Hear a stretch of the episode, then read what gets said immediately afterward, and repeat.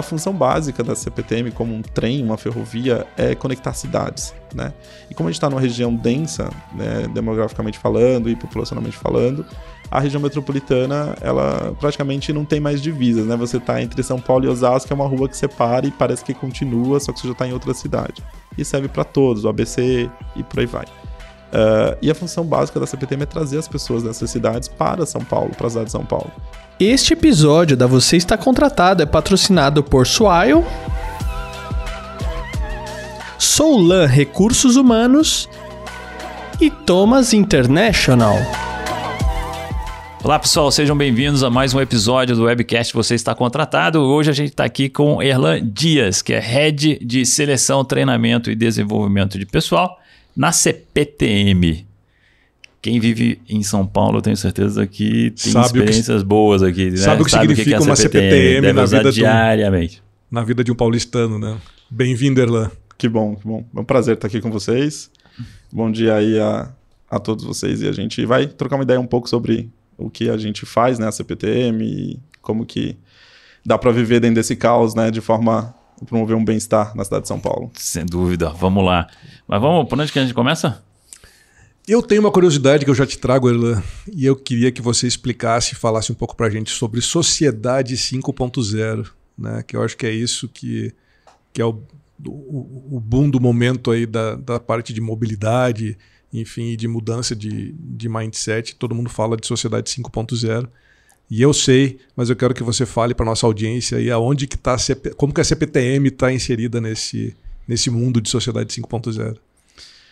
Bom, a CPTM ela está inserida a partir do momento que ela faz parte de todo o ecossistema de uma cidade, né? E o conceito de sociedade 5.0 ele vem é, do Tom Cultura Oriental, então o primeiro-ministro japonês, o Abe, em 2017, ele traz um pouco à tona esse conceito que coloca o ser humano é, dentro do, do processo de transformação de tudo. Né? Então a gente tinha é, um pouco falando da indústria 4.0, você tinha aí os alemães, os Estados Unidos, trazendo o conceito muito de vamos é, fazer inteligência artificial, fazer hiperconectividade, vamos melhorar a produção, mas falando de máquinas e falando de, de como produzir mais e como fazer uma, uma produção melhor. Né? E aí Uh, os japoneses trazem um conceito, opa, e os, as, pessoas? as, pessoas? Onde as pessoas ficam é, nisso? É interessante. Onde... É interessante que veio do Japão essa mudança de perspectiva, né? Isso é interessante mesmo. Não é? Não era esperado. Não, mas... porque eles aqui criam lá os avatares é, e máquinas e inteligência artificial, isso tudo está muito avançado por lá. E ele é. traz esse conceito de smart, né? Então ele agrega, a sociedade 5.0 agrega smart em praticamente tudo, né? Smart people, smart mobility, smart cities e, e vai smart para todos os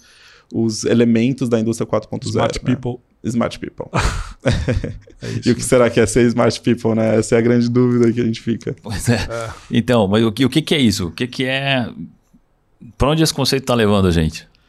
Eu acho que esse conceito ele está levando. A pandemia fortaleceu bastante o conceito, né? E ele está levando a gente para um lugar onde o próprio design já falava, né? Dos negócios centrado nas pessoas, o ser humano centrado na transformação é, digital, transformação dos negócios, né?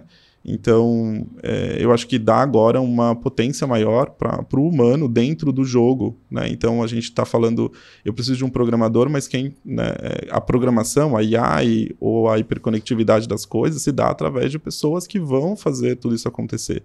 Então, eu acho que a gente está caminhando para esse futuro onde vai exigir mais competências é, diferenciadas né, de todos os profissionais, competências cada vez mais digitais, claro, porque a gente não, não consegue desassociar dessa questão, desse paradigma digital que o mundo passa.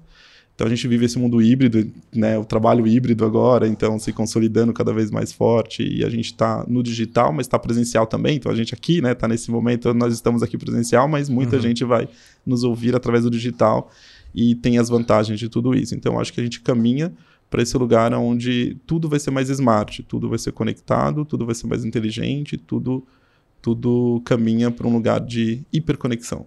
Sabe o que me veio à mente agora você falando dessa forma, Erlan? É... Vivemos em nuvem também, né? Você falando de, de, de smart, como é que fica uma empresa de mobilidade, que é a CPTM, né? frente a essa mudança digital, né? Porque hoje em dia você falou do, do mundo híbrido, né? Cada vez mais esse híbrido está tendendo ao remoto, né? Onde as pessoas não precisam mais se deslocar para ir ao seu, ao, ao seu, ponto de trabalho, para fazer a, o seu trabalho, o seu dia a dia. Né? Como é que fica isso para uma empresa de mobilidade, que é a CPTM, se tudo está indo para a nuvem, tudo está indo para o digital e tudo está indo para essa parte estática né, de, com relação às pessoas? E é muito difícil, porque essencialmente a nossa entrega ela é física, né? ela não é digital, né? Então a pessoa Total. precisa, ainda não tem teletransporte, né? Então é. a gente é, leva a pessoa de um ponto a outro ponto e como que eu melhoro essa experiência da pessoa nesse processo, né? De, de um ponto A para o ponto B e principalmente como é que eu trago para ela uma melhor experiência na hora dela decidir o como ela vai fazer a mobilidade dela dentro de uma cidade como São Paulo. Uhum. Então, é, eu acredito que a gente se posiciona de uma forma muito a procurar um, um conceito de ser centrado no, no nosso cliente passageiro. Né? Então, entender quais são as dores dele, entender quais são as necessidades em cada ponto antes de acessar uma estação, pós acessar uma estação, como é que a gente pode ser esse, esse elo, né, intermodal entre todas as possibilidades que tem como uma cidade de São Paulo, né? Então, é, se eu vou sair de um trajeto A para um trajeto B, é, eu vou começar com mobilidade ativa, eu vou caminhando até uma estação, eu vou ter que pegar um patinete, eu vou usar uma bike, e eu vou alugar essa bike, vou chegar até a estação, deixo num, num, ponto de, de entrega dessa bike alugada, e aí eu pego o nosso sistema. Quando eu entro na experiência da estação, o que, que eu encontro? Estou com fome, tenho algo para comer, eu preciso de dinheiro, preciso de água, preciso de banheiro. É, preciso trabalhar, então eu tenho uma forma de ter um cowork, tenho uma forma de trabalhar, serviços acessórios, né, que a gente tem, e principalmente ao trajeto, né, segurança, se eu tenho, se eu consigo mantê-lo informado, se eu consigo garantir a pontualidade, porque quando alguém escolhe um determinado modal, você tem horário, você tem algumas regras básicas, né? E segurança pontualidade é uma delas. Então a gente garantir tudo isso e quando você sai no próximo do seu destino, o que o que de repente você tem acesso, né? Então ali você pode chamar um Uber e tem um ponto de parada de Uber específico, né? Como a gente está fazendo agora uma experiência com a Uber em algumas estações, onde a gente tem ali uma indicação. Tem restaurantes, né? Praça de alimentação. Praça né? de alimentação. Como é que o sistema é vivo em volta, né? No entorno dessa estação. Então uhum. esse é o, é, o, é o, grande desafio e como a gente está procurando se posicionar uma estação inteligente, na né? Smart Station, dentro de Smart Cities. Uhum. Então como que a gente consegue, né? Tá nesse conceito. E, e, e, nossa, é, é, é, parece bastante mais complicado, né? Levar uma pessoa de um ponto A a um ponto B. É. Não é só o deslocamento. Ela falou um monte de coisa que pode estar agregada aqui. E eu, eu visitei a China e Hong Kong em 2008. Em Hong Kong, em 2008, então, lá em Hong Kong eu fiquei surpreso com como os modais se conectavam de uma maneira fácil é. também, né? Automóvel, ônibus, trem é. e até calçadas, tinham calçadas rolantes, né? Com esteira rolante na calçada. É. Eu me lembro de uma rua que era íngreme, então realmente né, tinha aquela escada que subia, mas em, em, ruas planas também tinha, né? Como esteira, a gente vê né? em esteira em, em, aeroportos, em alguns é. aeroportos. Para né? acelerar a mobilidade, e, né? Sim, facilitar de alguma maneira, né? É. Então, o que que, que que a gente pode esperar de ver aqui no Brasil nesse sentido? Você já mencionou aí bikes, patinetes, né? Que lá em 2008 a gente não tinha ainda, né? Uhum. Uhum. Tanto. É. Imagina como é que não está em 2022 Hong Kong, hein, Marcelo? É. é, a pandemia deu uma desacelerada em alguns, algumas regiões, né? Que eram desmapeadas, mas agora voltaram algumas das, das mobilidades, que das opções, né? De, de, de modais, eles voltaram ativo em algumas cidades, é muito forte, né? E então se reconfigurou, vamos dizer assim, à medida que as cidades se reconfiguraram pós-pandemia, né? E o futuro ele é cada vez mais conectado. Então, no mesmo jeito que a gente tem a hiperconexão, que a gente está né, com informação no WhatsApp, nas redes sociais, em tempo real praticamente, né, através da internet, da tecnologia 5G chegando cada vez mais, a gente também vai ter essa hiperconectividade dentro dos modais, né, dos modos, né. Então, a gente não concorre com um, um modal sob demanda, né, que é são os aplicativos, né, onde a pessoa chama um táxi, a gente não concorre com eles, a gente faz parte do trajeto, né, então a gente faz uma... É, é um, a gente é um dos que facilita o processo. Então, quem vem do aeroporto hoje, por exemplo, consegue acessar o nosso sistema e em 27 minutos está na estação da luz. Né? Uhum. De hora em hora a gente tem um trem expresso que sai do aeroporto e da luz vai para o aeroporto de Guarulhos. Você pode acessar com bagageiro, um trem extremamente novo, com ar-condicionado, as estações são de primeiro mundo, então você percebe que a gente está evoluindo nesse processo. A malha cresce muito também. Né, então. Você falou ainda há pouco de coworking, então já existem esses espaços de coworking também em estações? A gente ainda não tem, a gente tem alguns estudos, a gente tem dentro da, da CPTM, a gente promoveu para acelerar um pouco a transformação digital da companhia, a gente tem um Master Business Innovation e tem um grupo né, desse, desse Master que fez um MVP para um cowork, né? E eles fizeram um MVP, testaram, né, aprenderam e está em estudo essas possi essa possibilidade. Em alguns lugares do mundo tem, né, mas é, depende muito da configuração do, do que aquela região, aquele, aquele perfil de pessoa precisa né, para aquele momento. Então a gente estudou, colheu bastante dado, mas não sei se porque, vai vingar, né? Porque podem ser outros serviços, né? Pode. De acordo com o público que usa aquela estação. Perfil, né? é. Sim.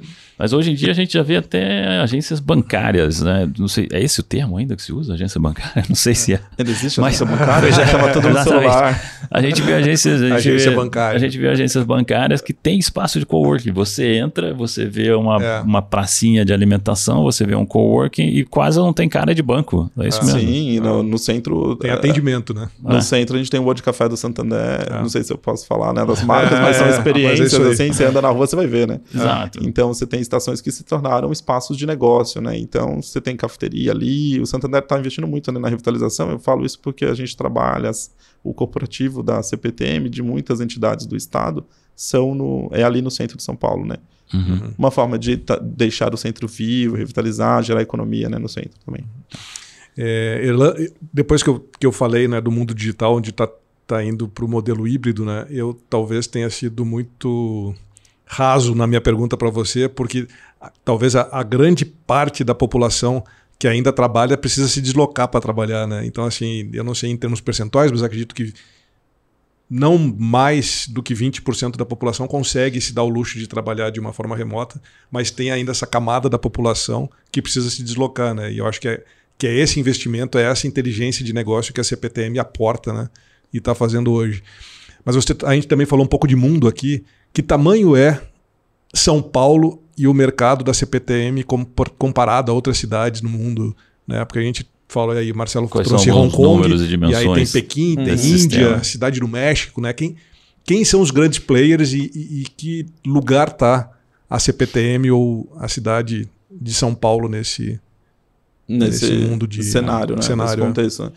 Bom, a gente tem as megalópolis, né? Uma grande tendência também que surge. As megalópolis, é claro que a Ásia domina né, essa tendência de megalópolis e das 10 grandes metrópoles urbanas que a gente tem no mundo, é, sete das 10 maiores, sete são asiáticas, asiáticas. né? Então, na, naquela região. E a gente tem o Brasil ali, São Paulo, né? Na, e a cidade de São Paulo e região metropolitana de São Paulo na décima posição uhum. né, ocupando aí nesse cenário. Então a gente tem aproximadamente 21 milhões, 20, quase 22 milhões, né, 21 e pouquinho aí quebrados de, de habitantes na região metropolitana. As outras duas cidades que não estão na Ásia, Cidade do México, imagino, né? Cidade do México, exatamente, e Egito.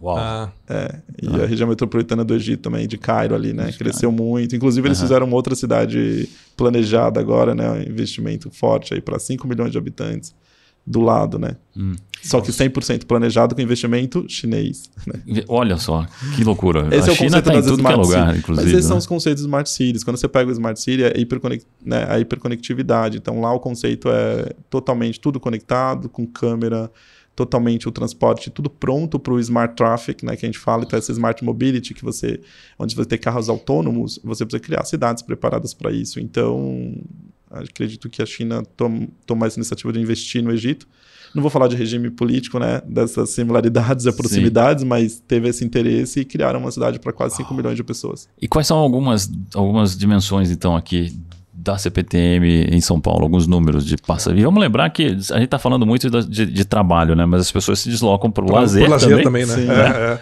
é. É, e a gente também, em São Paulo, é uma cidade que tem um fluxo de turistas também ah. significativo. Ah. Então, Sim. tem um perfil bem diverso aí de pessoas que usam a CPTM. Ah. Tem, tem sim. A gente está hoje com. A gente atende 18 municípios da região metropolitana de São Paulo. A gente tem cinco linhas, são 196 quilômetros, né? E atualmente na faixa de 1,9 milhões de passageiros dia. Né? Claro que desse não é majoritariamente não é para lazer, né? Uhum. No, segunda a sexta é trabalho. Uhum. Né? E tem os horários de, de rush aí muito focado né? nessas, são 57 estações que a gente tem. Lembrando que a gente acabou de sair né, de uma concessão onde a linha, duas linhas nossas passaram a ser geridas, né, administradas, 100% é, responsabilidade da concessionária, né, que foi a Via Mobilidade, né, que é mantida, e acho que é, a empresa que mantém é a CCR. Uhum. Então, eles hoje administram essa linha que fica na Marginal Pinheiros aqui e aquela que vai da Barra Funda até Itapevi, que passa por Barueri, ali em Alphaville, né, mas passa no outro certo. lado né, da, da cidade. E, então, é, a função básica da CPTM, como um trem, uma ferrovia, é conectar cidades. Né? E como a gente está numa região densa, né, demograficamente falando e populacionalmente falando, a região metropolitana ela praticamente não tem mais divisas, né? Você está entre São Paulo e Osasco, que é uma rua que separa e parece que continua, só que você já está em outra cidade. E serve para todos, o ABC e por aí vai. Uh, e a função básica da CPTM é trazer as pessoas dessas cidades para São Paulo, para a cidade de São Paulo. E aí tem características específicas de tecnologia, né, que caracterizam a ferrovia, mas a gente também tem esse conceito básico aí de que é trazer das pontas, né, do subúrbio, de outras cidades para São Paulo e a ferrovia. E o metrô não, o metrô fica só na cidade. Hum. Então as pessoas confundem muitas vezes metrô é. com ferrovia, né? Completamente. Ou, é, ou se fala muito é de metrô de superfície, né? Às vezes, né, eu vou entrar no, ah, você vai pegar um trem da CPTM. Não, não, não, você vai pegar um metrô de superfície. É outra, daí tu fica uhum. meio tipo, onde, onde é que eu tô, né? Para quem que eu tô, que eu tô contribuindo, né? Eu acho que eu atravesso uns quatro ou cinco municípios todos os dias. É, quando, é. Sim. Né? Você vem de Alphaville? Quando eu venho de Alphaville para São Paulo, exatamente. Ah. Três, né? Então, eu acho que três. É, três. É, tô exagerando um pouco. É, era pra dar efeito, assim. Você passa cinco, por Jundiaí antes, mas é. tu dá uma volta pela. Aí depende pela aonde você mora em Alphaville, né? Porque Alphaville é. cresceu tanto. Não, então, só tem... dentro de Alphaville, Barueri e Santana e Parnaíba. É, só exato. lá são dois municípios. Ah, exatamente. Santana e Parnaíba e Osasco. São dois. Talvez. E se você Osasco é no caminho, exato. Alguns dividem Cotia, né? E Cotia, e Carapicuíba, olha só. Ó, tá chegando, ultrapassou teu número já, Marcelo. Fala, vamos, eu quero. Fala um pouco de tecnologia embarcada nesse sistema todo, e aí depois eu quero derivar para a gente falar das pessoas que trabalham por trás disso e como é que a gente traz não apenas a sociedade, a população, mas também como é que vocês estão fazendo essa transformação digital dentro da CPTM, né? Uhum. Ah, bom, as, as principais tecnologias uh, que a gente está trazendo são as de conectividade, né? Então, 5G é uma tecnologia forte para todo o processo. A, a, nano, né? Totalmente. Então, tudo que é nano também forte na empregabilidade do que é produzido para a gente usar, né? Que a gente enxerga na ponta do iceberg da tecnologia. Mas a 5G é a grande bola da vez para gerar toda essa demanda de garantir né, essa conexão com estabilidade, né, taxa de resposta rápida também. E é o que a gente está esperando, né? Que aconteça massificadamente falando, né? Para conexão. Mas você vai ter também toda a parte de, de IoT, né? Então, tudo conectado. Então, telemetria em tudo. Então, hoje, por exemplo, já entrando nessa questão do que a gente está fazendo um pouco, né? Uhum. Mas o que a gente tem hoje, por exemplo, a gente desenvolveu uh, uma telemetria para as escadas rolantes e para os elevadores. Está em teste em algumas estações. Então, a gente sabe se aquela escada rolante está com uso pleno dela ou se ela teve um defeito, se alguém parou, a taxa de, de pessoas que estão circulando ali, né, naquele, naquele, nesses outros meios, né? Porque é, é tanto a, a escada rolante como elevador são meios de transporte. Né? Verdade, verdade. Também. É. Então, é, pois é, então você consegue medir o fluxo, né, Exato. Né, o nível de utilização daquela escada rolante. É, e... e aí, por exemplo, pra, simulação também é uma super tecnologia, a gente tem usado isso para o dia a dia. Então, a gente tem hoje um, um sistema dentro da empresa que a gente simula grandes eventos, então, quando a gente tem um jogo, um Lula Palusa, a gente tinha, né? A gente planejava como que ia ser toda a operação de fluxo, quantos bloqueios ser liberados né, para ir, para voltar, e simulava a quantidade de pessoas. Simula isso de forma virtual. Virtual. Uhum. Sensacional. E para conseguir gente, planejar. Isso, aí a gente opera efetivo de segurança, opera efetivo na estação a partir dessas simulações. Estou é, pensando aqui também. A gente está falando de uma estatal, né? A gente não está falando de iniciativa privada. E aí a minha curiosidade é como que você consegue também competir no mercado, né, com pessoas e com profissionais de tecnologia numa estatal, né? Como é que como é que funciona você como head de de pessoas e de treinamento e desenvolvimento dessa gente aí, dessa capacitação. É Vamos derrubar isso? alguns paradigmas é, agora. Ela... Os meus próprios paradigmas, eu quero entender. Aí fala pra gente. Ela, Os meus é que... também, né? antes de entrar, é. antes de entrar, eu tô há três anos na companhia, mas eu tive, eu fui fruto dela, porque a gente, tem, a gente mantém um centro de formação profissional E eu acho que isso é interessante porque toda empresa tem um papel social, né? E a CPTM tem um papel muito forte socialmente falando, né? Do, da mobilidade, de levar as pessoas, de promover o bem-estar delas dentro Por da si região. só o negócio já é. Por si só já é, tem um papel social muito grande. Mas, além disso, a gente tem um centro de formação profissional, que a gente, a gente promove formação curso técnico. Eu, minha primeira formação foi técnico em sistemas mecânicos ferroviário. Nossa. E eu fiquei. é meio estranho, Que né? interessante. Não, estranho não. É, que eu tava- Curioso. comecei como mecânico e. que legal. De trens. De trens, Que exato. barato. E olha onde está, né? Que é, né? E eu Quem, saí trabalha, quem voltei. trabalha com ferrovias a- adora, né? As histórias que eu tenho, assim, das pessoas que eu conheço, é todo mundo muito fã, engajado e amante, assim, dos trens. A gente tem os ferrofãs, né? Porque tem essa história, né? As pessoas. é, toda, toda pessoa tem um pouco um, um certo ar lúdico com isso, mas a gente tem muita história. Pai, avô que trabalhou e é, muitos casais que se conhecem da ferrovia, acaba criando uma família em volta disso, aí os filhos, né? A outra geração também tem, convive né, naquele ecossistema, mas a ferrovia dá esse amor, né? Então a gente tem os ferrofãs que a gente chama. A gente, por incrível que pareça, a gente tem um, um índice de satisfação elevado para as empresas é, do nosso segmento e dentro, porque o pessoal ele é muito empolgado, né, de fazer a diferença, porque todo mundo se conecta com essa diferença do que cada um faz para a vida da- dessas duas milhões de pessoas dia, né? Uhum. Então, o funcionário ele conecta com esse propósito muito forte. Então, a gente vem também numa das formas de trabalhar a transformação digital é deixando claro qual é o, o propósito da companhia, qual é a nossa missão, como que a inovação se encaixa dentro disso, o que de fato a gente faz e entrega de valor para a sociedade. Muitas vezes as pessoas elas utilizam, claro, né, o sistema e por um- um- uma eventualidade ou outra ela pega um rush, mas rush é aqui e rush em qualquer lugar do mundo é rush, né? Então, eu estava no, no Vale do Silício, peguei um rush que eu falei, meu Deus do céu, como é que sai Aqui isso daqui? também tem, né? É. Mas foi pior do que aqui, né? É. Foi pior do que aqui, foi surreal. Ficamos três horas e meia num, num tráfego para sair de um, da Google e ir pro, é, do outro lado da ponte, né? Que a gente tinha um outro evento à noite. Então foi surreal. Uma distância Nossa, que você a fala- noite do dia seguinte, né? Então, Não chegaram. Não chegamos praticamente. E carro, né? Se tivesse indo de trem, teriam chegado. Exatamente. É, tráfegos exatamente. conhecidíssimos aí nas cidades como Los Angeles, Nova É. York, são famosas pelo, por esse engarrafamento e não só em horário de rush, né? Benefícios lembra difícil, não é mesmo? Só que não. As empresas que almejam atingir um resultado superior sabem que o time representa um importante ativo para o seu negócio. Bom, pensando nisso, oferecer benefícios para os colaboradores é algo cada dia mais necessário e diferenciador, mas pode ser um grande desafio. Por isso eu te apresento a Swile, benefícios inacreditáveis que você pode oferecer. Acesse já o site que se encontra na descrição desse podcast e conheça mais. Os verdadeiros benefícios que chegaram para simplificar a vida de todo mundo. Bom, você falou do Master de Business Innovation, foi esse? Isso, esse é o é. nome do, do programa? Do tá. programa. Então, como é que é? Como é que é isso? Como é que é trazer essa mentalidade digital para dentro de uma organização? Bom, eu acho que é igual a qualquer outra organização. É você romper com, as com a cultura já estabelecida. Você tem inúmeras organizações que não são estatais, mas que as pessoas que estão lá formam a cultura dela. Numa estatal, a gente rompe principalmente a barreira da burocracia em alguns pontos, né? E, e uma barreira que, que eu costumo dizer que para mim não foi muito difícil, mas foi uma adaptação à prestação de contas. Uma empresa pública ela tem muito mais compliance, que é tão cobrado hoje de empresas privadas, né, do que e há muito tempo já faz isso, do que as iniciativas privadas. Então a gente é muito, você só precisa se adaptar um pouco a esse ritmo, né? E é claro que quanto mais você tem instâncias de controle, um pouco mais demorado fica a tomada de decisão. Então, acho que o grande paradigma é isso: é como você conseguir ser ágil, né, com uma tomada de decisão que precisa ser descentralizada, precisa ser mais orgânica possível. Porém, a CPTM é um caso à parte. né? A CPTM ela tem investido muito nessa transformação. A gente tem um presidente extremamente novo, uma cabeça super aberta, o Pedro Moro, né? então ele compra a ideia.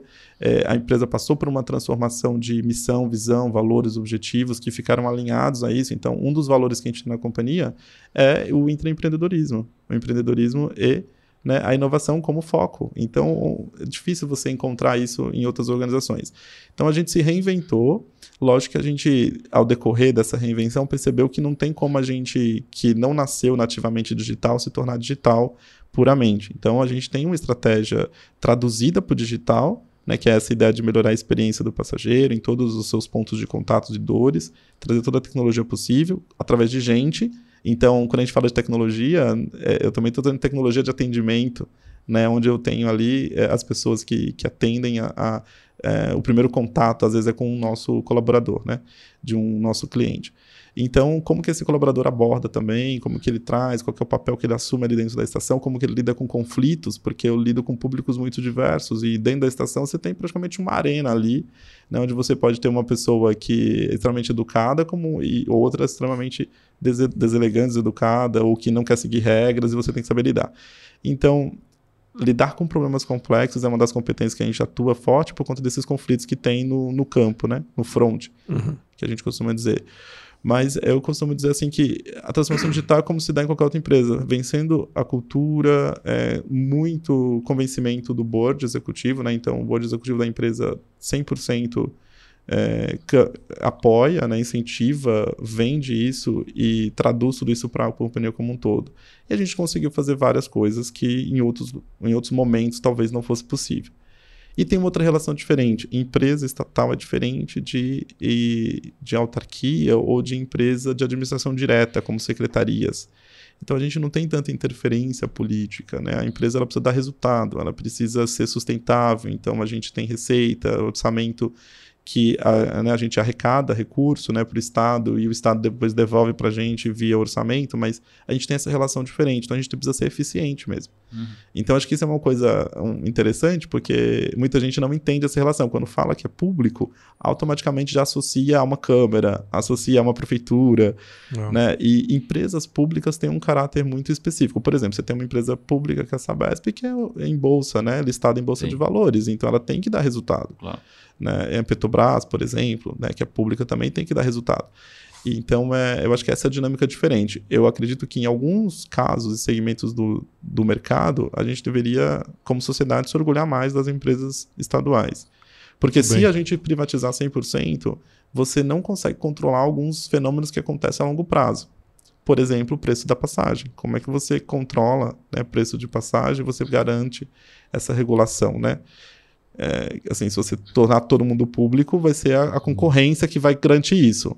É um cenário, mas chega uma hora que a concorrência também não consegue. Olha o caso do Uber, né? Então, era ótimo, mas aí agora. Bom, bom recado. É, o é, serviço caiu um pouquinho, né? Caiu um pouquinho tempos. e é. o valor, né? Uhum. Então, corrida você tá fazia 20 21, reais, é. você tá fazendo a 30, muita gente abandonando o serviço porque aumentou muito.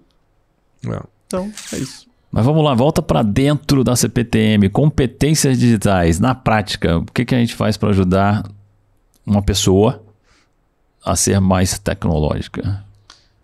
Primeiro é tentar trabalhar o mindset dela, né, a mentalidade dela, o modelo uhum. mental, porque ela precisa se abrir, né? Então ela precisa dizer um sim. Então é muita sensibilização inicialmente disso, criar um cenário de urgência. Foi o que a gente acabou fazendo, né? A gente promoveu dentro da companhia é, workshops de futurismo então o pessoal desenhou a estratégia da companhia, desenhou a urgência e uh, a gente criou os champions, né? Então a gente criou um master que são 32 pessoas de diversas áreas da companhia que foram estudar. E quantas pessoas trabalham na, na é. CPTM? Hoje a gente está com 6.300. 6.300, tá. Mais e ou o, menos ali, né? Esse, o planejamento estratégico, quantas pessoas foram envolvidas? A gente teve basicamente todo o board em torno de umas 400 pessoas tá. por aí. Assim, e depois... Não, não, além do board, né? Um pouco mais de pessoas. E depois 32 escolhidos, escolhidos como os campeões da transformação. É, para promover isso. Então, de aprendizado, de como fazer diferente, de como encarar, né? Então, gestão 3.0, como a gente podia trazer é, tecnologia 4.0 para dentro da companhia. E eles aprenderam bastante e disseminaram isso. Mas fora isso, a gente fez uma, também uma trilha de adaptação que a gente chamou Eu Digital. Então a gente promoveu é, muito, muito treinamento de indústria 4.0, blockchain, uhum. propriedade intelectual, é, introdução à programação e né, introdução à programação. Então as pessoas elas iam se candidatavam, então a pessoa da estação que queria saber como que programava. Aberto para qualquer um, para qualquer, qualquer, um dos 6 mil podiam fazer um, um cursinho de programação. Que legal. Na verdade, hoje a gente não tem uma política de restringir formação, exceto que tem uma, um pré-requisito ou que é de uma atuação específica, por exemplo, como porte de armas. Né? O nosso vigia, o nosso segurança ele usa, tem porte de arma, então pessoa, nem que a pessoa queira, ela vai conseguir fazer, né? Está inerente à função. Mas a, as formações transversais, e aí entra a questão de inovação, de tecnologia, são todas abertas a qualquer um. Então, por exemplo, recentemente a gente fez, em outubro do ano passado, a gente inaugurou um espaço de aprendizado nosso.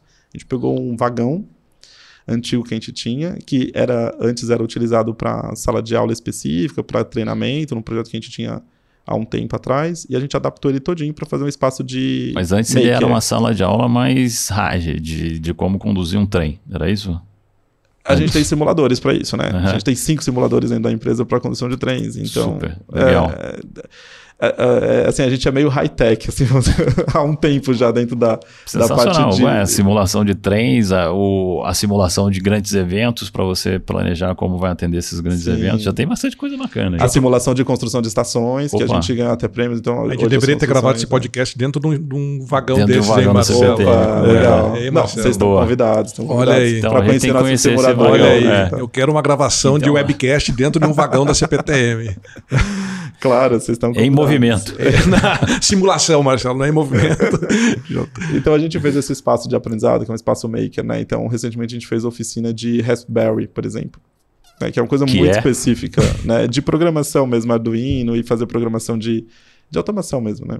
Tá. Então aí vai o pessoal, as pessoas vão assim para conhecer porque uh, o que a gente trabalha é algumas ações focadas em pessoas que têm a responsabilidade formal de fazer alguma coisa de transformação e a gente vai é, trabalhando quem vai receber essa informação para que ele consiga sensibilizar e entender que esse é o caminho. Então a gente atua dessas duas formas. E a estratégia da companhia ela foi um pouco mais ambidestra, né? Então a gente tem um foco que a gente entendeu que não vai conseguir ser nativamente digital.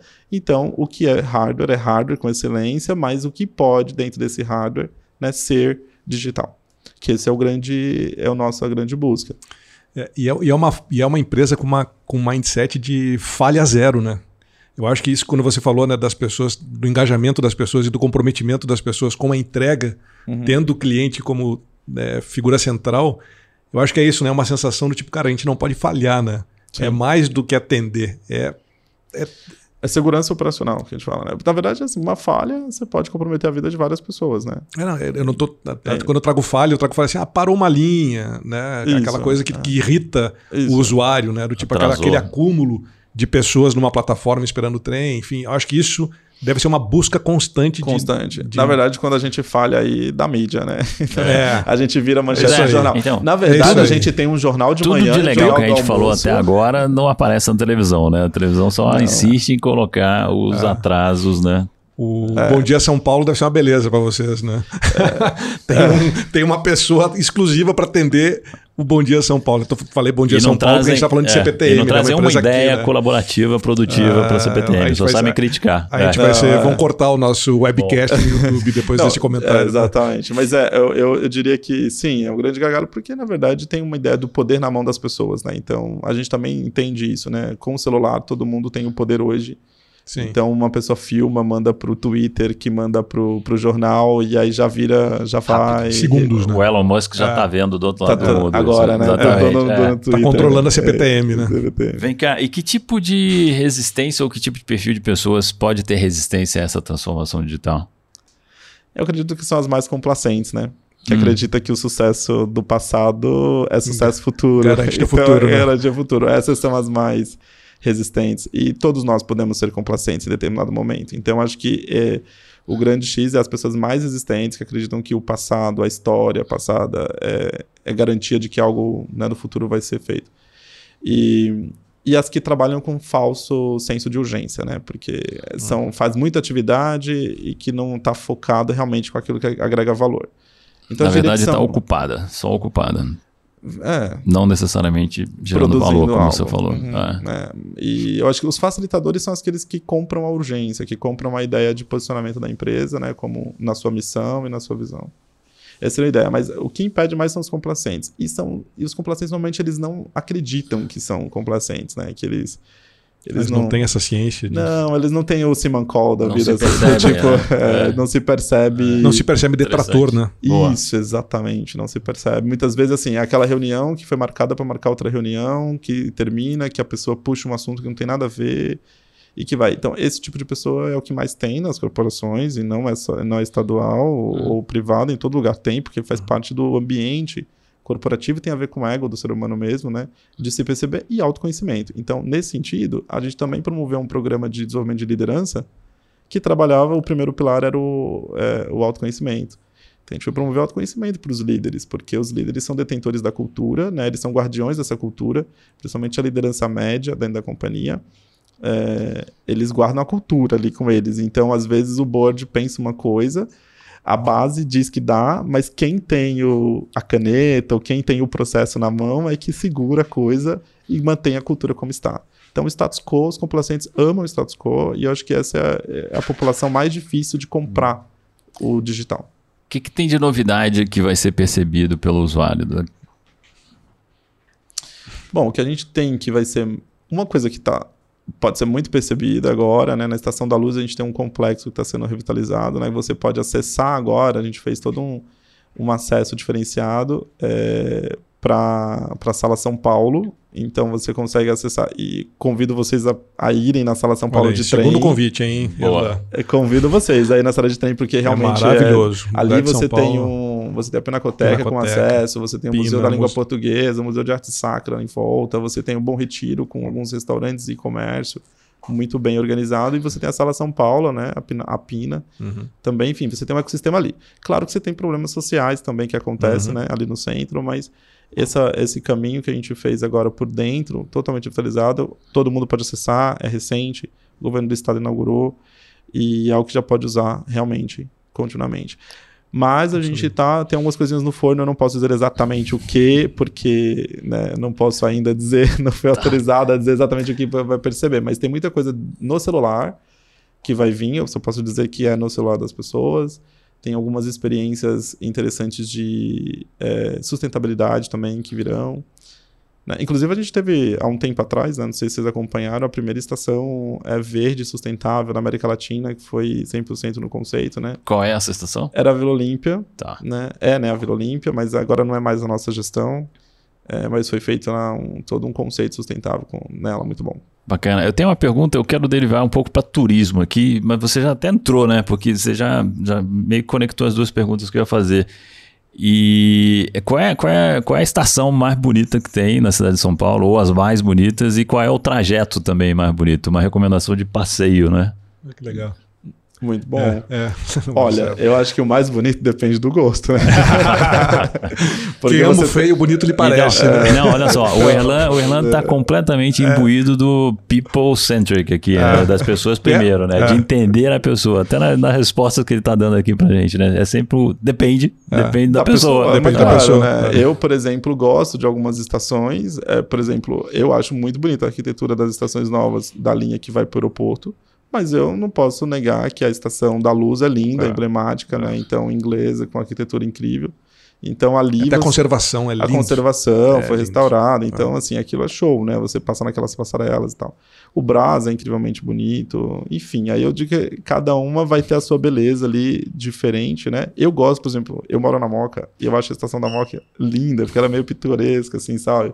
Hum. Ela do lado tem aquele prédio abandonado da Antártica, que era na Ambev, então você tem umas coisas meio interessantes no Tem entorno. a parte nostálgica também de cada um, né? Do tipo, o que que me, Exato. aonde me remete, aonde me leva isso. né? Exato. Então você saindo, você tem jardins interessantes também. Então acho que depende de cada um. Então a estação é um convite para cada pessoa que mora em volta Experimentar, a se né? experimentar. É. Até a própria Que legal. estação Pinheiros, né? Que tem aquela interligação com, a- com o metrô, é interessante, moderna. Exatamente. Naquela região de, de São Paulo, né? Que você vê aquela pujança paulista Uhum. ali na. Para quem gosta de fazer turismo, a gente tem o expresso turístico. Né? Eu não sei se vocês sabem, mas Eu a não gente tem expresso turístico. Vamos pra gente Então- fechar a nossa conversa agora, então. quarto descreve, convite, entra- quarto é, convite, já tô aqui listando. Não, já tô só na propaganda dos convites, né? Mas assim, o Expresso Turístico ele é sensacional. Ele vai para Paranapiacaba. Inclusive, tem um filme da Netflix que foi gravado agora nas nossas dependências e tudo, que foi o, o Princesa da Yakuza, né? Então, depois já fica o convite para quem Princesa não viu ver. da Yakuza, Da Yakuza, no Netflix. Netflix. Vocês vão reconhecer muito, muito lugar lá, mas tem uma cena toda que é gravada lá em Paranapiacaba e tal. E você tem um expresso turístico que vai sair das estações da luz, né? Então ele pode sair nos finais de semana, você compra um ticket diferente. Ele é um trem antigo, um litorina, né? Então ele tem toda uma conexão, as pessoas têm uma vestimenta, quem recebe é de viagem mesmo. Ah, então olha eles estão orna- é, ornamentados, né, com toda uma vestimenta de época. E você pega um trem que tem aqueles bancos confortáveis, salões da, da antiga e vai. Então, um vai para Paranapiacaba e o outro vai para Jundiaí. Então, quem for para Jundiaí também pode ir de trem, que é um passeio super legal, chega em Jundiaí, conhece a cidade de Jundiaí, a cidade de Jundiaí é incrível, faz um passeio também no Vale das Frutas, né, que já fica recomendado, que é igualzinho que você faz na Europa, só que aqui em São Paulo. E, e- e é importante falar a que preço, que valor no, no preço do bilhete. Nossa, você me pegou exatamente, não vou te falar o valor exato, não, mas acho que é 22 e alguns quebradinhos. né? Excelente, Olha aí, cara. né? Passeio. Lindo. É, Ótimo. Entre 20 e Super 30 dica. reais você faz um super Não mais de passeio, 30 e não menos de mais 20. 30, exatamente. Você, Você faz, faz um super super passeio a nível família. da Europa, É. leva a família toda. Exatamente. Muito a bacana. paisagem é lindíssima. Eu É. recomendo porque você vai indo. É, não. Sensacional. A gente só não tem, legal. assim, alimentação, né? Algo nesse sentido dentro do trem. Dentro do trem. Mas a, Não a ainda. ideia não, Mas- ah, não ainda. Mas né? isso também é legal, que desenvolve a ponta, a cidade Exato. onde as pessoas estão indo visitar também. Também É tem um cunho so- lá, é, social aqui. Exato. Sensacional. Muito bom. Ótimo. Muito bom. Terminar com essa dica aqui. Vários aprendizados, é. Eu É. fiquei aqui. é, É o convite. Maravilhado vésperas, vésperas de final de semana, É, vai entrar nos bacana. planos. É, o dúvida. convite é isso, experimentem, né? Porque a cidade inteligente, ela precisa ser vivida. Então, para você tornar uma cidade inteligente, que a gente fala, é, a- nós que habitamos nela precisamos vivê-la. Então, é muito importante isso. Então, viver todos os sistemas. E aí a gente consegue melhorá-la. Então, acho que essa é uma Bom. dica também que eu dou para as pessoas. Vivam a cidade onde vocês estão. Então, porque senão, É. não anda. Não vou falar mais nada, vamos fechar com isso. muito bom. Parabéns. Obrigado, Erlan. Valeu. Obrigado por ter vindo. Obrigado eu que agradeço. Obrigado a vocês também que nos assistiram. Este episódio da Você Está Contratado é patrocinado por Swile, Soulan Recursos Humanos e Thomas International.